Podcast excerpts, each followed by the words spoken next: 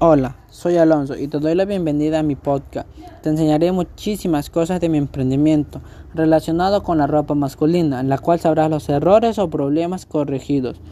A continuación te mencionaré algunas ideas.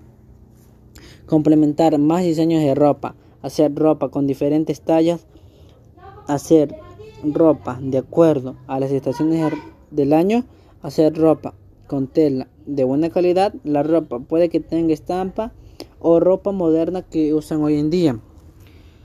En esas seis ideas hice una encuesta a todas las personas y el más votado fue ropa moderna.